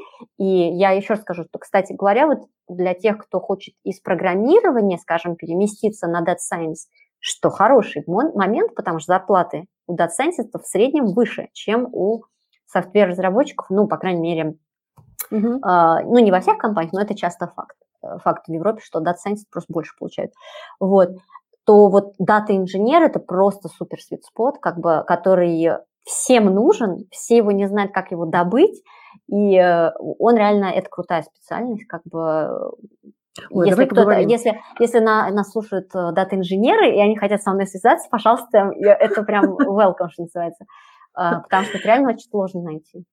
Давай вот. поговорим как раз про вот э, профессии, куда сейчас развивается профессия, угу. что сейчас востребовано в Data Science. Да. Вообще очень интересно. Потому что ну, вот сейчас, э, как, как ты сейчас в Европе ты говорила, что там как угу. раз сейчас очень сужается и узкая специализация выделяется. Да, идет, да, это точно Расскажи. совершенно. Точно угу. совершенно сейчас рынок как бы идет в сторону специализации больше, да, то есть все компании понимают, что а, вот этот универсальный солдат, как бы data scientist, это как бы он не, это не совсем работает. Почему? Потому что очень часто внутри у дата-сайентистов есть ожидания от того, что они должны делать, отличающиеся от того, что хочет от них как бы всякий стейкхолдер, вот, и поэтому сейчас пытаются прямо их разделить на подгруппы, условно, те, которые занимаются репортингом и BI, то есть это business intelligence, все вот эти дашборды и так далее, это отдельная специальность, дальше больше как бы люди, которые там дата сайентисты slash аналитики, то есть они больше пытаются интересные инсайты в данных найти, люди, которые занимаются больше тестированием, экспериментированием, другая подгруппа, люди, которые машинным обучением и вот этими э, выводом в продакшн, дата-инженеры, кто там еще у нас, я забыла, ну, веб-аналитики, кстати, отдельная специальность очень часто, потому что это люди, которые там знают как бы Google аналитику, там свой мир отдельный uh-huh, uh-huh, и uh-huh. все такое, там всякие куки тролливали. Поэтому, то есть как бы, да, это действительно сейчас наблюдается вот тенденция в, в сторону специализации, и э, как бы если говорить про зарплатные ожидания, то как бы, ну, конечно, люди, которые знают машинное обучение, могут хорошо модель делать, а у них это как бы самый такой высокий ранг, по сути. Следом идет классический Data Science, а затем как бы веб-аналитика, затем а, репортинг, скажем так, то есть я бы так сказала, по зарплатам. А дата-инженер – это прям вообще как бы суперстар, который никто не знает, как найти. Не знаю, сколько им платят, правда, но мне кажется, им готовы были любых же деньги платить, лишь бы они появились на рынке. Вот. А, потому что вот там запрашивали тоже про big data, оптимизацию, проектирование БД. Да. То есть, ну, big data это все должны знать на самом деле, то есть как а, там с Hadoop кластером иметь дело там или с а, всякими там клауд-системами, это сто процентов надо всем, потому что просто по большому счету ты оттуда данные получаешь. Если ты знаешь, как оптимизировать алгоритмы, да, или как правильно структурировать данные, или, очень классный навык. То есть это прям вот пишите сразу прям как бы крупным, э, крупным шрифтом вашим там CV, что вот вы это знаете, это очень уникальный как бы value proposition. Проектирование БД, ну, зависит от того, что имеется в виду, всякие там распределенные системы, да, или системы в реальном времени, это прям круто. То есть если вы знаете, как там uh, HBase работает, или а, как там всякие там э, real-time processing, всякие Kafka стриминг и прочие дела. Ну, круто, это реально uh-huh. классный скилл. Да, то есть как uh-huh. бы это мало кто знает, просто потому что на самом деле компаний, у которых реально такого э, уровня нагрузочной системы, их не, не так много пока что. Uh-huh. Да? Uh-huh. Поэтому где этому научиться, как бы это вообще большой вопрос. То есть если, но, но если вы это знаете, это прям реально бонус Какой? большой. А вот, вот смотри, а, Мария спрашивает, как вы для себя видите потолок в карьере? А, и я м. хочу чуть расширить этот вопрос. Как mm-hmm. ты видишь, куда вообще вот вообще может data science развиваться внутри профессии, ну там до максимума, да, и вот из, ну, выходить за рамки, то есть вот какие, какие перспективы вообще у дата-сайентиста вот mm-hmm. могут быть? Да, сейчас я расскажу. Сейчас вот только единственный момент да. там уточняющий по поводу дата инженер, что нет, не, речь идет, конечно, не про реляционные а. базы данных, речь идет про дата сторы так называемые, когда у вас key value pairs и все такое. То есть речь идет вот о таких баз данных. То есть если вы умеете делать э, таблички в MySQL, то это не так, ну как бы, ну это как бы в принципе любой разработчик тоже знает, но это не high-load система, да, то есть в общем интересно, конечно, сложные, как бы действительно высоконагрузочные системы, которые в которых просто для того, чтобы правильно структурировать данные, нужно понимать, как эти данные потом будут использоваться. И это как бы нетривиальный вопрос. Вот это очень интересно. Вот. А просто там MySQL или там даже Oracle, ну, как бы не особо. Ну, ну вот здесь вот Э, один из наших слушателей пишет, что он уже вот прям дата сайенс инженер, и где все работодатели. Я думаю, что надо дать шанс человеку прислать тебе резюме. Да, да, да, конечно. мне вот тоже интересно, потому что на самом деле прям есть очень конкретный список задач и того, что там от него можно было бы узнать. По поводу карьеры развития, да, Да. ну, сейчас появилась вот такая ставка, как Chief Data Officer, да, Да, самый вот этой, да. C-level, да, как бы, вот, а, более того, там всякие VP по машин learning стали появляться и Да ладно. прочие дела, да, то есть сейчас уже прям, или там Chief э, AI какой-нибудь, я не знаю, Head, или там Global Head AI какой-нибудь, вот, вот пожалуйста, полно-полно таких э, должностей, вот, то есть вот такого рода потолок, да, то есть, э, скажем, просто вот в этой иерархии как бы дойти до того, кто как бы заведует всем подразделением, связанным с Data Science, вот, что, что там нужно знать, но больше понимать как бы стра- стратегию компании, то есть куда компании нужно развиваться в плане использования данных так, чтобы быть компетитив на рынке там через 5, 10, 15 лет. Вот что, мы- вот что от таких людей как бы требуется.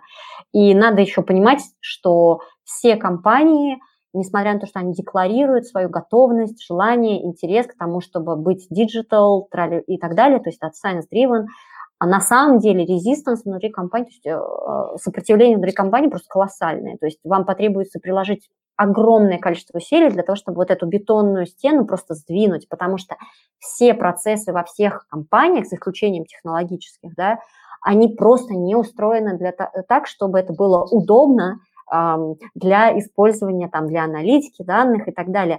Плюс, в принципе, львиная доля сотрудников, которая работает в компании, они слухом не слыхали ни про какой там AI, машинное обучение.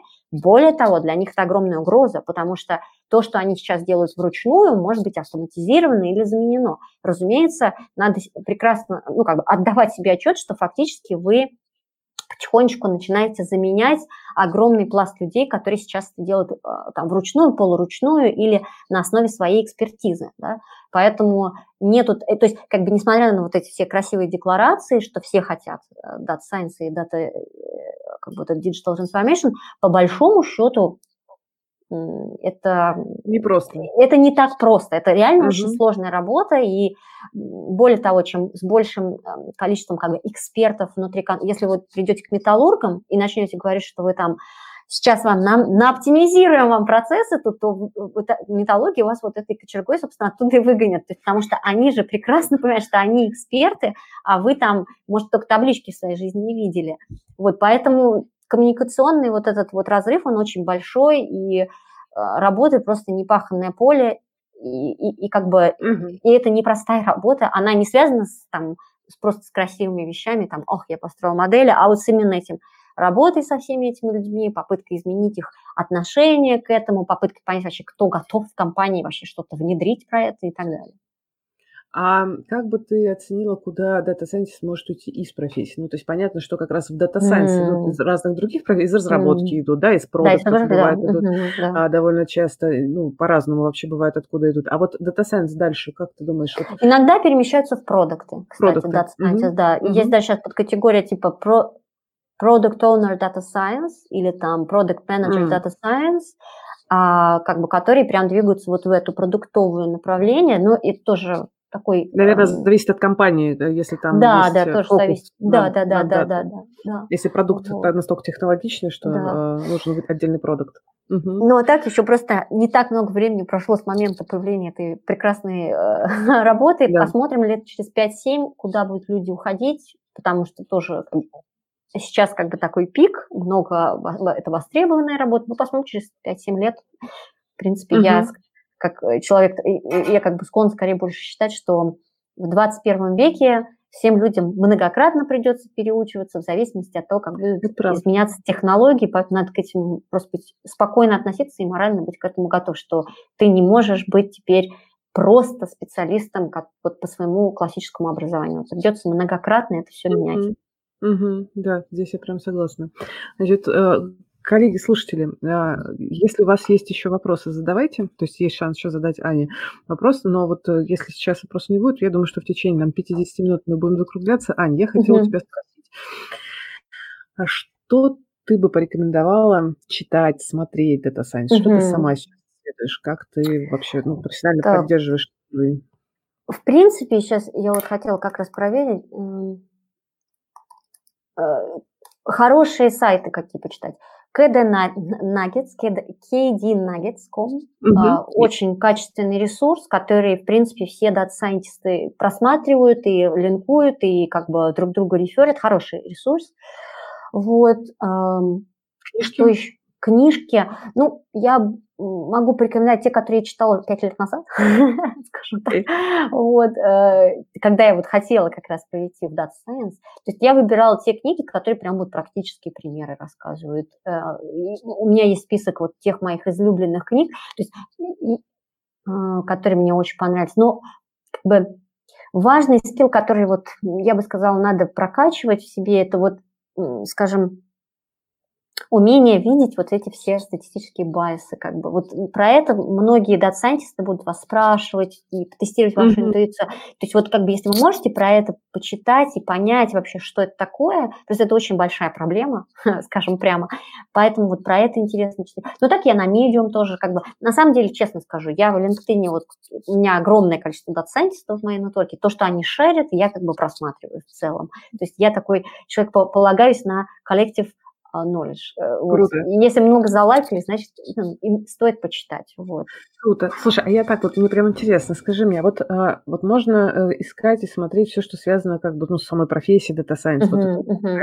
А есть ли, например, сферы, которые как бы рядом или далеко, которые могут помогать Data Science вот для, не знаю, формирования дополнительных смыслов, гипотез, то есть что-то может быть еще? Uh-huh всегда, э, ну, всегда э, экспертиза, доменная экспертиза – это самое важное. То есть mm-hmm. большинство дата-сайентистов просто с нуля не могут придумать, ну, как бы не могут правильно выстроить э, вопрос или даже понять вообще, с какого стороны подступиться к данным и так далее. То есть надо четко себе отдавать отчет, что вот ваш главный и самый ценный э, партнер для разговора это вот эксперт, который с этим работал. Не надо, как бы выводы его может быть, не всегда имеет смысл слушать, потому что это то, что вам надо протестировать.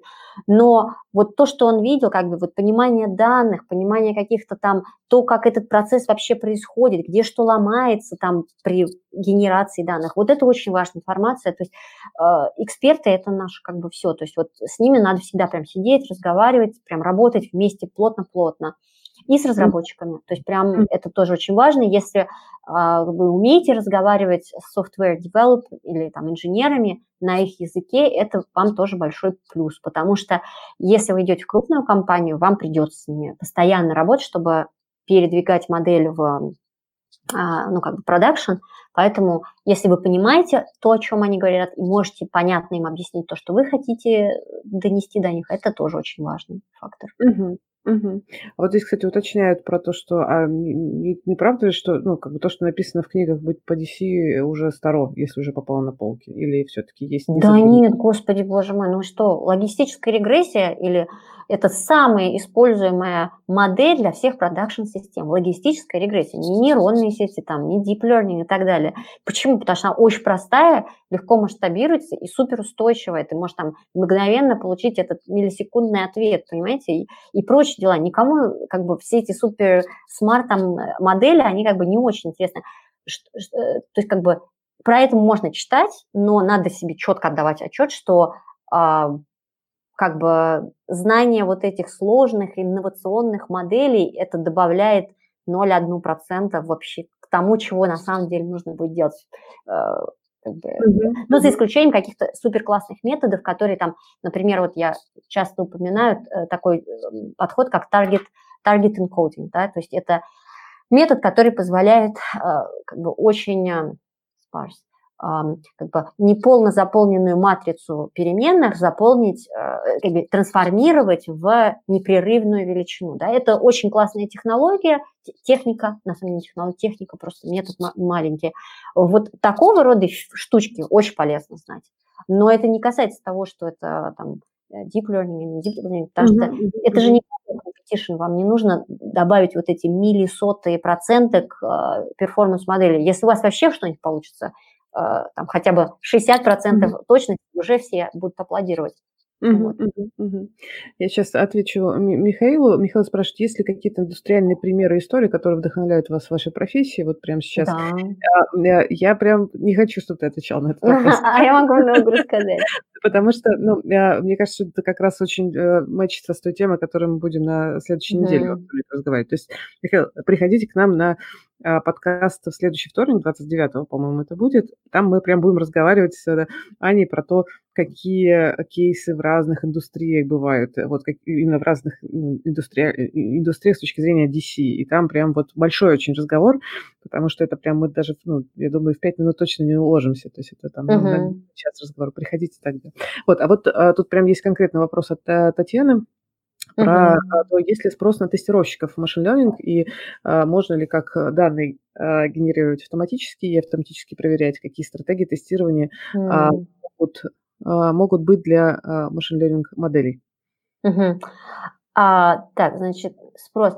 Есть спрос на людей, которые знают, что такое юнит-тестинг. Вот это вот хорошая вещь, которую нужно знать. Если вы умеете этим пользоваться и пишете свой код так, чтобы там было юнит-тестирование, это круто.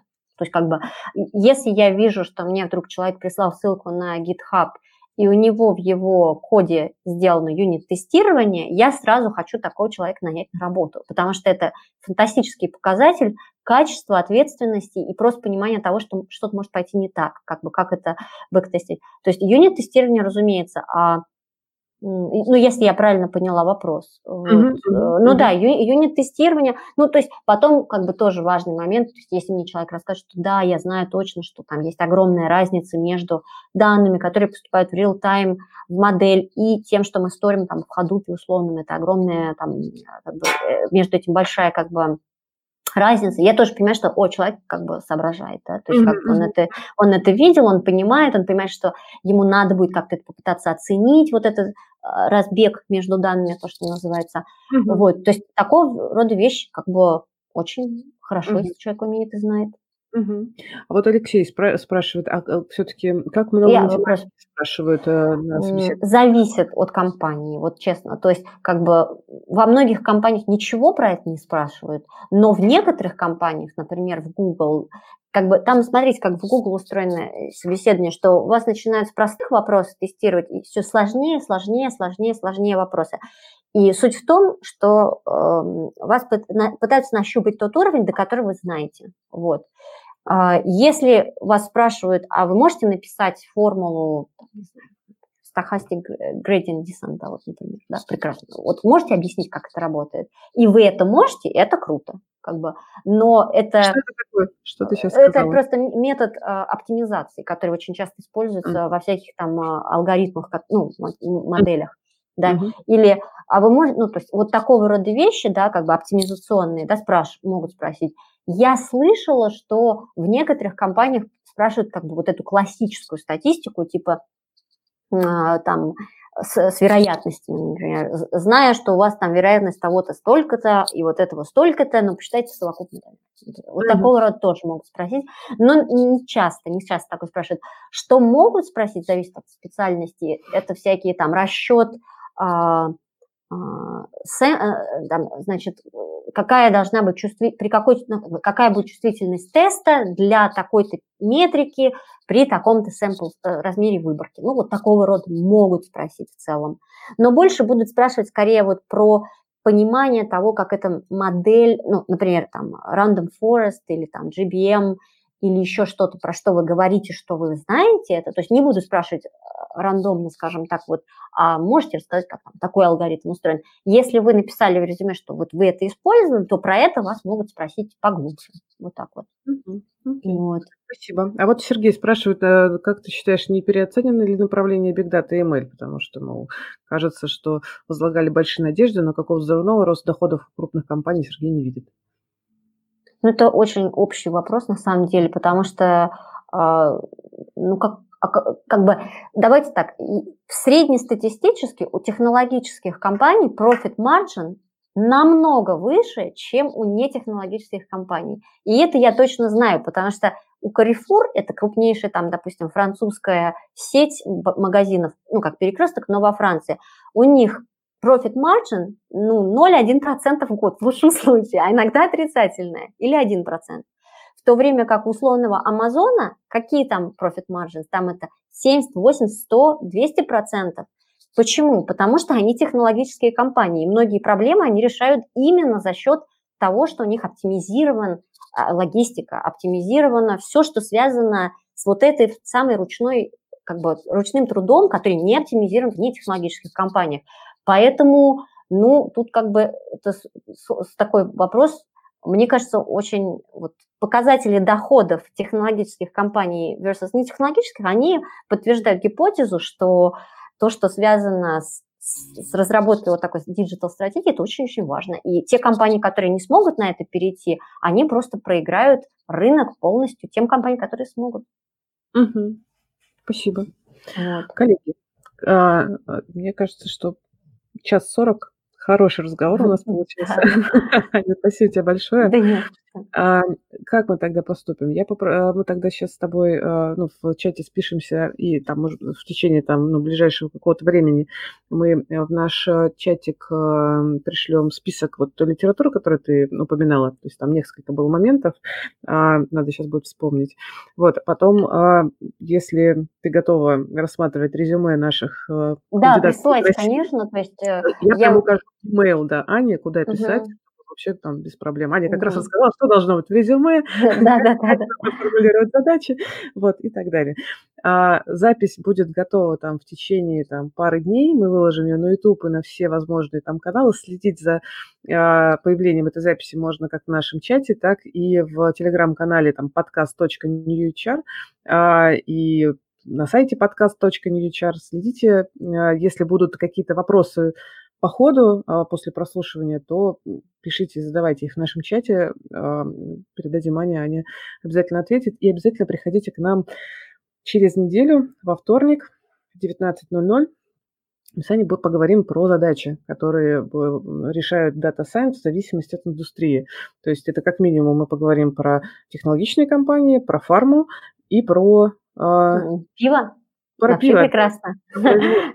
Да. Вот, там на самом деле так интересно, что я просто поняла, что это минимум тоже нам на час разговора, и чтобы не, см... не, не смешивать, мы решили разделить эти две вещи. Ждем вас тогда в следующий вторник. Аня, спасибо тебе огромное. Вам Было спасибо огромное. Пишите мне любые вопросы, если что-то интересно, про что-то надо уточнить, с чем-то не согласны. Вот я могу сейчас сказать, я люблю фидбэк, негативный, положительный, любой, поэтому пишите мне, мне очень это все всегда интересно, и я это как бы очень ценю. Вот. Спасибо огромное, Кир. Все, на связи. Угу.